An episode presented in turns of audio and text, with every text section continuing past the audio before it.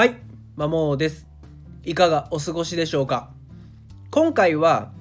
親のエゴが子供をダメにするというお話をしていきます。まより良い子育てとは何なのか？と考えていたり、ま良好な親子関係を築きたいと思っている親御さん向けのお話になります。まあ、結論としては、まあ、子供に対する親のエゴを捨てましょうということです。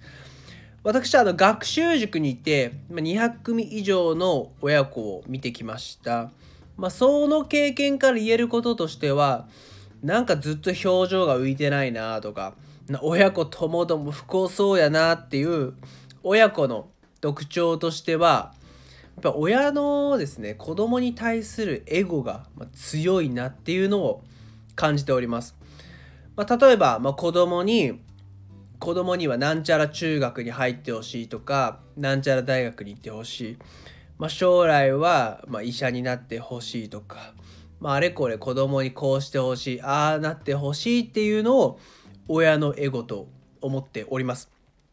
もちろんですね親御さんが子供の幸せを願って言っているとそういう考えを持っているっていうことは理解してるつもりなんですけども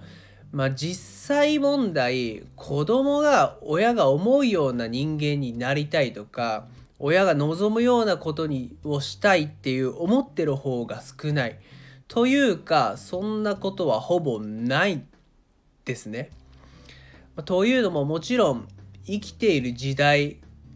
置かれている環境でそれらから形成される価値観っていうのが当たり前に違うのでむしろ親が子供に求めることと子供が自分自身でしたいことなりたいことが一緒なわけないですよねと。いうそういった中でそうでも関わらずそうであるにもかかわらずやっぱ親御さんが、まあ、子供のに対する英語を捨てきれないと結局子供は親に対して嫌悪感抱くし親御さんはなかなか思うようにいかない子供に対してイライラして親子関係が徐々に崩れていくっていうことです。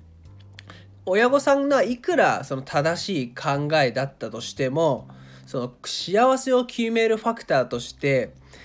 所得や学歴よりも自己決定ですね自己決定いや自分の人生を自分でコントロールしている感覚っていう方が幸福度に影響することが分かってますなので本当に親子がともども良い関係を築いて幸せになっていきたいのであればまずは親御さんが子供に対するエゴを捨てて子供の意思行動思考とかを尊重する覚悟っていうのが求められるんじゃないかなというふうに私は考えております。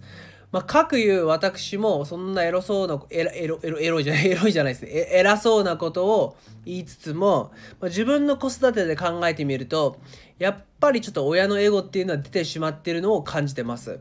まあ、娘が4歳なんですけども、まあ、その読書を趣味にさせようと無理くり本を読み聞かせようとしたりとか、まあ、早くひらがなカタカナとかを覚えてほしいからなんか一緒にひらがなの勉強をしようとしたりしてました。まあ、ただ当の本人っていうのは、まあ、嫌がるわけなんですね。ただ自分は、まあ、早く覚えておいた方がいいだろうっていうことでもうちょっとそれでもやらせようとするんですけども結局子供が反発して終わるみたいな。そんなことが何度かありました。その時に気づいたんですね。自分が塾で見ている親御さんと変わらないなと。親のエゴをただ子供に要求してるだけだっていうことに気づいたんでそこからは徐々に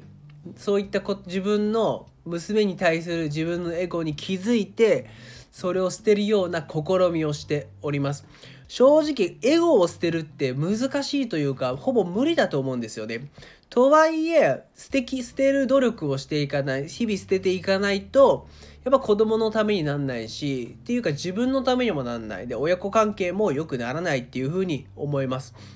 なのでえっと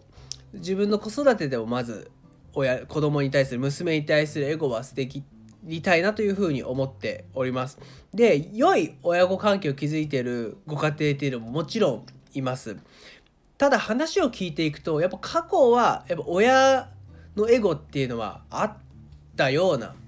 言いぶりでした。昔はちょっとはいもう本当に子供に勉強させたくてあれこれ言っていたけどちょっとこれじゃ自分の身が持たないっていう風な悟りを開いてもう徐々に子供にそ子供の考えを尊重することにシフトしていったいったりとか、まあ、大きな喧嘩をしてああこれじゃダメだっていうことで、まあ、改善を図れた親御さんっていうのはまあ本当に親子関係よくいい感じで築いていて子供もある程度伸び伸びやってるような風に感じます。なので、まあ、より良い子育てをしていきたいとか親子関係を築きたいっていう風に考えている親御さん全国のお父さんこれを聞いているお父さんお母さんはまずは双方の幸せ、まあ、特に子どもの幸せのために、まあ、あなたの子供にお子さんに対するエゴを捨てることから始めてはいかがでしょうか。最後までお聞きいただきありがとうございました。では良い一日をお過ごしください。いってらっしゃい。